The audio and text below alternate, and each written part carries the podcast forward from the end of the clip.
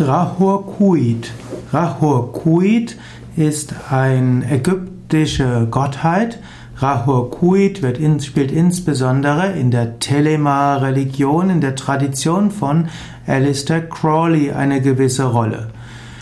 Rahur-Kuit wird insbesondere im Liber al-Velegis beschrieben. Und hier ist Rahur-Kuit eine der drei Hauptaspekte des Göttlichen. Es gibt Rahur-Kuit ja, als einer der drei Aspekte, nämlich Nuit, Hadith und Rahur-Kuit. Und Rahur-Kuit soll dann Gott des neuen Äons sein. Rahur-Kuit entspricht dem altägyptischen Horus, dem Sohn von Isis und Osiris. Und Rahur-Kuit verlangt nach Taten. Rahur Kui wird im, im Liber Alvel Legis mit verschiedenen Endsilben beschrieben, Rahor und dann Kuit oder Ku oder auch Kut.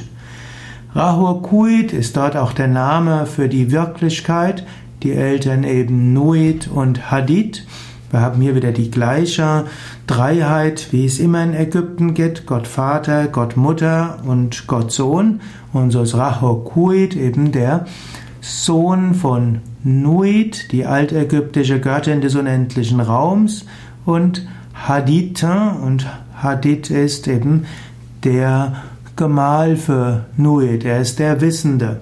Rahokuit ist dann die Wirklichkeit und äh, sie erschafft jeden, alles von Moment zu Moment. Also Rahur Kuit, eine moderne Entwicklung hm, des Gottes Horus.